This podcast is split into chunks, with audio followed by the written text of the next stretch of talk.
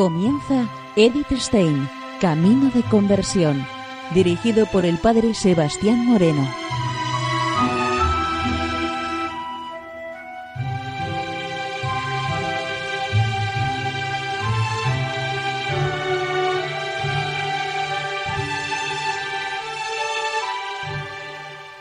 Muy buenos días, Señor de Dios. Seguimos conociendo a Edith Stein, Camino de Conversión. En esta emisión de hoy vamos a continuar con el escrito La ciencia de la cruz.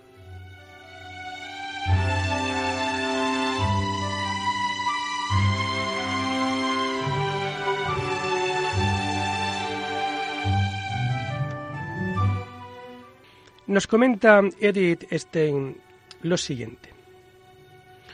En septiembre u octubre de 1568, el joven carmelita Juan de Yepes, en la orden con el nombre de Juan de Santo Matías, hacía su entrada en la pobre casita de Duruelo, en la que debía iniciar la reforma teresiana, como piedra basilar y angular.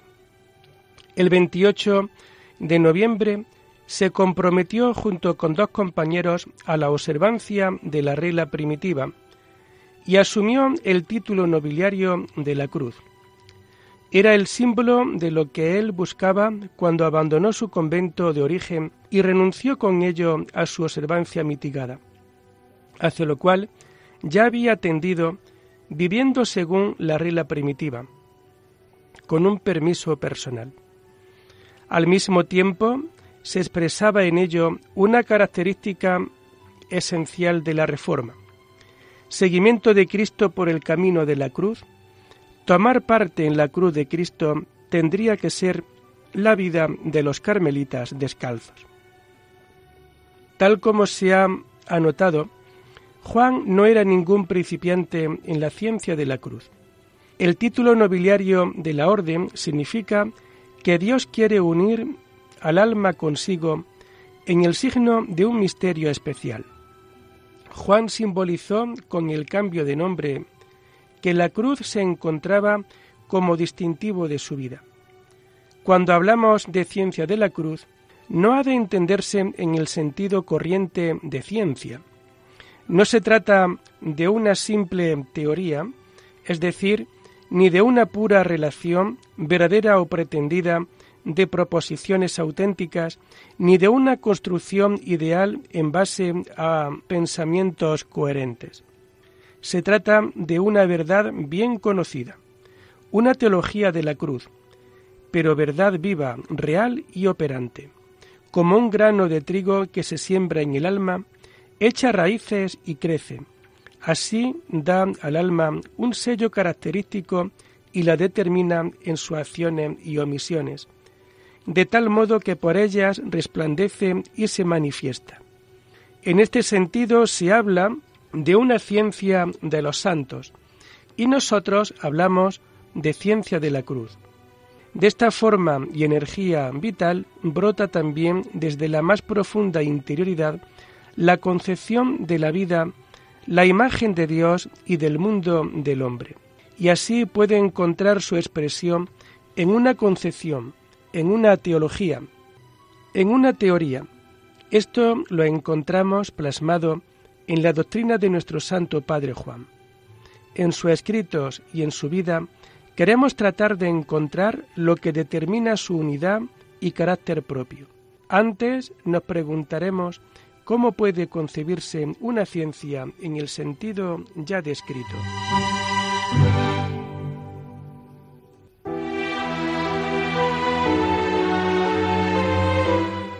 Hay signos reconocibles naturalmente que indican que la naturaleza humana, tal como realmente es, se encuentra en un estado de corrupción.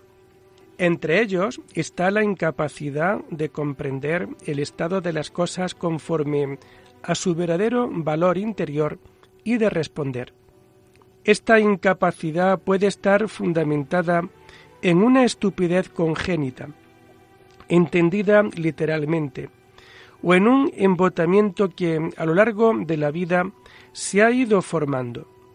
Por último, en un embotamiento frente a ciertos estímulos determinados como consecuencia de una rutinaria repetición. Lo que se ha escuchado a menudo, lo que ya resulta conocido, nos deja fríos. Además, se añade a esto, en muchas ocasiones, un excesivo estar absorbido interiormente por intereses personales que nos hacen inaccesibles a otras cosas. Sentimos nuestra propia insensibilidad interior como inadecuada y sufrimos por ello. De nada nos sirve el que se corresponda a una ley psicológica. Por otro lado, nos sentimos felices cuando, a través de la experiencia, nos convencemos que aún somos capaces de una auténtica y profunda alegría. E incluso un profundo y auténtico dolor nos resulta como una gracia en comparación con la rigidez del no poder sentir nada. La insensibilidad nos resulta especialmente dolorosa en el campo religioso. Muchos creyentes se sienten oprimidos por el hecho de que los acontecimientos de la historia de la salvación nunca les han impresionado como es debido, y no muestran en su vida la fuerza formadora que debían. El ejemplo de los santos les muestra cómo tendría que ser. Donde hay auténtica fe viva, allí la doctrina de la fe y la grande obras de Dios son contenido de vida, todo lo demás queda postergado y adquiere sentido por ellas. Esto es el realismo del santo, la receptividad interior original del alma, renacida en el Espíritu Santo. Lo que en ella entra, lo acoge en la forma adecuada y en la correspondiente profundidad, y encuentra en ello no impedida por ningún falso entumecimiento ni entorpecimiento, la fuerza viva, móvil y dispuesta a ser formada, y que se deja dirigir y modelar fácil y alegre por lo recibido. Cuando la fuerza de un alma santa acoge de esta manera las verdades de la fe, entonces ella llega a la ciencia de los santos, cuando el misterio de la cruz se convierte en su forma interior, entonces alcanza la ciencia de la cruz.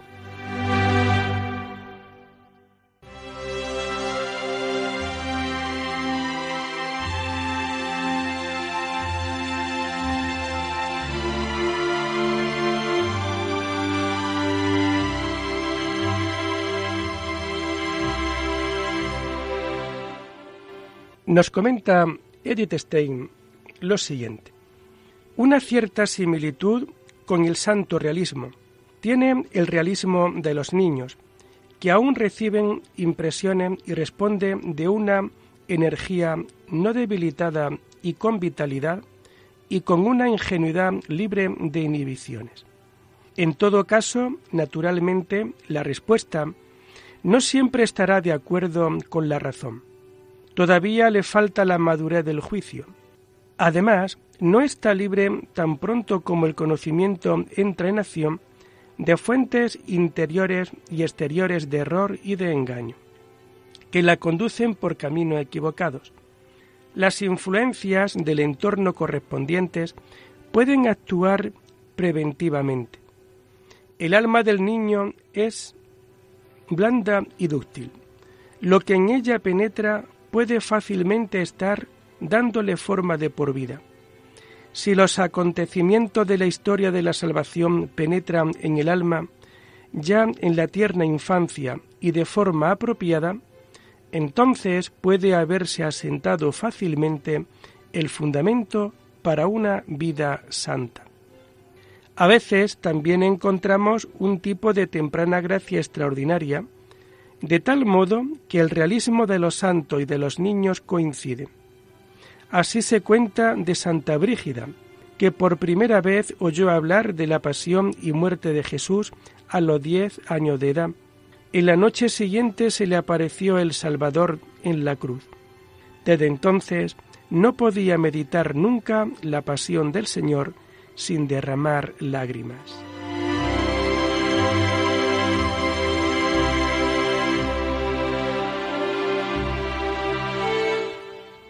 En el caso de Juan hay que tener en cuenta un tercer elemento. Él poseía una naturaleza de artista. Entre los diversos trabajos manuales y artísticos en los que ya se entrenó de muchacho, se encontraban los de tallista y de pintor. Tenemos todavía algunos dibujos de época posterior. Muy conocido es su dibujo de la subida al Monte Carmelo. Como prior de Granada, realizó los planos de un convento contemplativo e igualmente era tan poeta como artista dibujante. Era para él una necesidad el expresar en canciones lo que sucedía en su alma.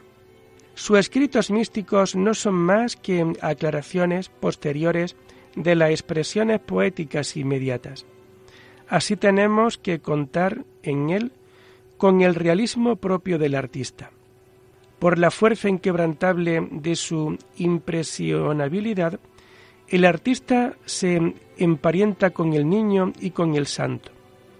Pero, al contrario del realismo de los santos, se trata de una impresionabilidad que ve el mundo a la luz de un determinado campo de valores y fácilmente a costa de los demás, a él le corresponde un modo propio de conducta como respuesta. Lo propio del artista, que aquello que interiormente le conmociona, exige ser formado en él en imagen y también ser formado hacia afuera. Por imagen no entendemos solamente algo reducido al campo de lo representativo y de las artes plásticas. Se incluye también cualquier tipo de creación artística, también la poética y la musical. Al mismo tiempo, imagen es aquello en lo que se representa algo y creación es algo formado como un conjunto que viene a ser su pequeño mundo. Toda auténtica obra de arte es además símbolo, igual da que sea o no la intención del artista, o que éste sea naturalista o simbolista. Símbolo, es decir, de la plenitud infinita del sentido hacia la que avanza todo conocimiento humano. Capta algo y lo hace manifiesto y lo expresa. Y ciertamente de tal manera que hace resonar misteriosamente la totalidad de la plenitud de sentido, inagotable para todo conocimiento humano. Así entendido, todo arte auténtico es revelación y toda creación artística un servicio santo. Sin embargo, es cierto que en todo talento artístico radica un peligro. Y no sólo cuando el artista no tiene idea de la santidad de su misión. Es el peligro de que se dé por satisfecho con la creación de la imagen como si no existiera para él ninguna otra exigencia. Lo que se pretende decir se observa de manera clara en el ejemplo de la imagen de la cruz. No hay apenas un artista creyente que no se haya sentido impulsado a representar un Cristo en la cruz o con la cruz a cuestas. Pero el crucificado espera también del artista algo más que una imagen.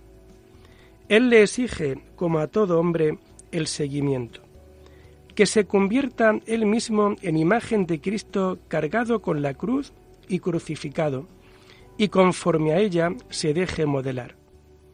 La plasmación hacia afuera puede constituir un impedimento a la autoconfiguración, pero no tiene por qué ser así.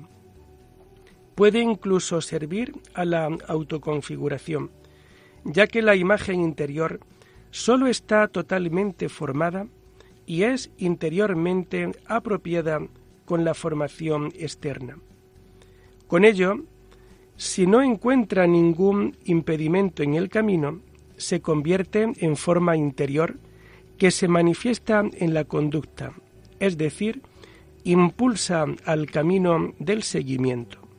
Sí, también la imagen externa, la creada por uno mismo, puede servir siempre de acicate a la autoconfiguración en sentido propio. Tenemos todos los motivos para suponer que así le sucedió a Juan, que en él se juntaron objetivamente lo infantil, artístico y santo, y que prepararon el mejor terreno al mensaje de la cruz para permitirle progresar en la ciencia de la cruz. Ya hemos señalado cómo su naturaleza de artista se manifestó en su infancia. Tampoco faltan testigos que hablen de su temprana opción por la santidad. Su madre contó más tarde a las carmelitas descalzas de Medina del Campo cómo su hijo se comportó de niño como un ángel.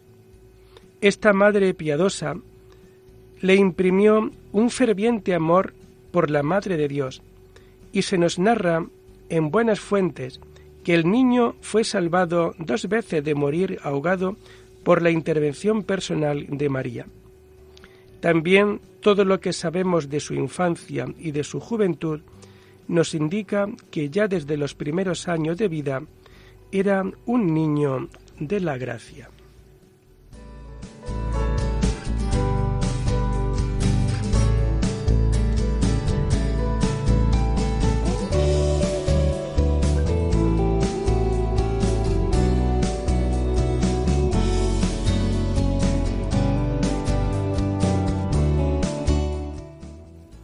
Y comenzamos el mensaje de la cruz.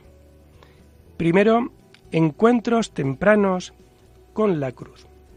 Ahora nos preguntamos cómo esta semilla del mensaje de la cruz fue sembrada en esta tierra fértil.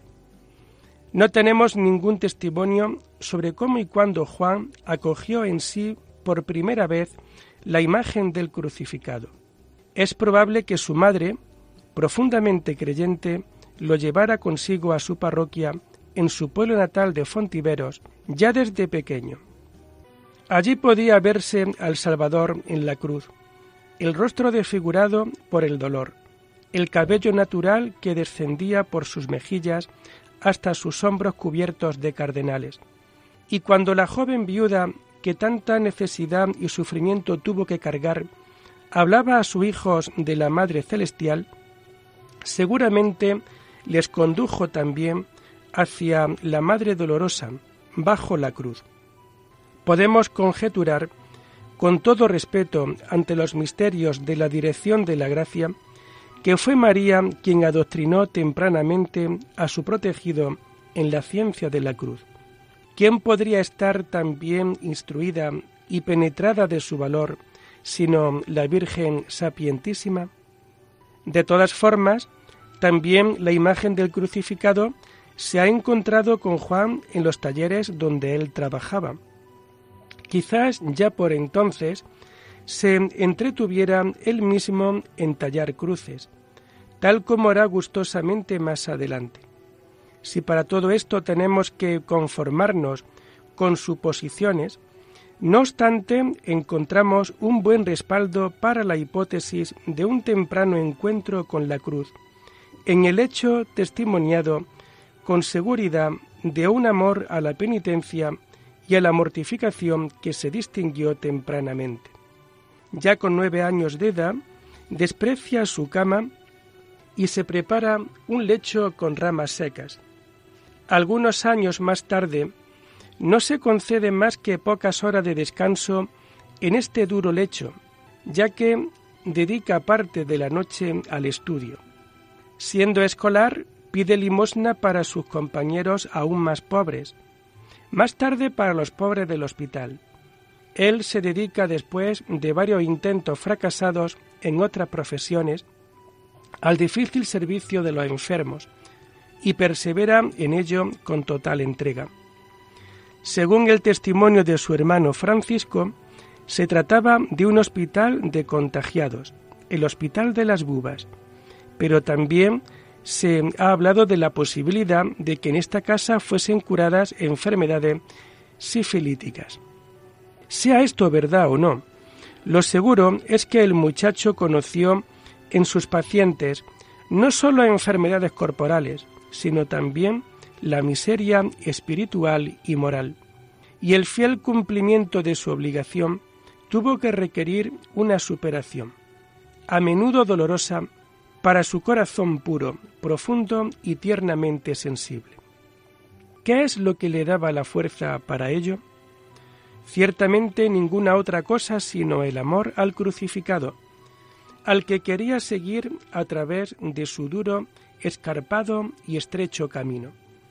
El deseo de conocerlo más de cerca y formarse aún mejor según su imagen determinó a Juan a frecuentar, junto con el servicio a los enfermos, el estudio en el Colegio de los Jesuitas como preparación para su vocación sacerdotal.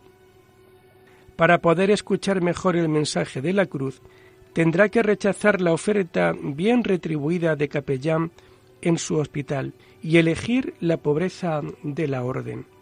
Este mismo deseo no le dejó encontrar descanso en la observancia mitigada de los carmelitas de entonces y le condujo a la reforma.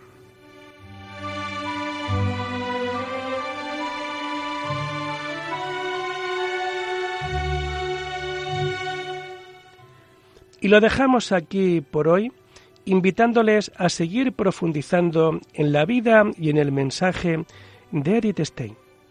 Hasta la próxima semana. Muy buenos días en el Señor.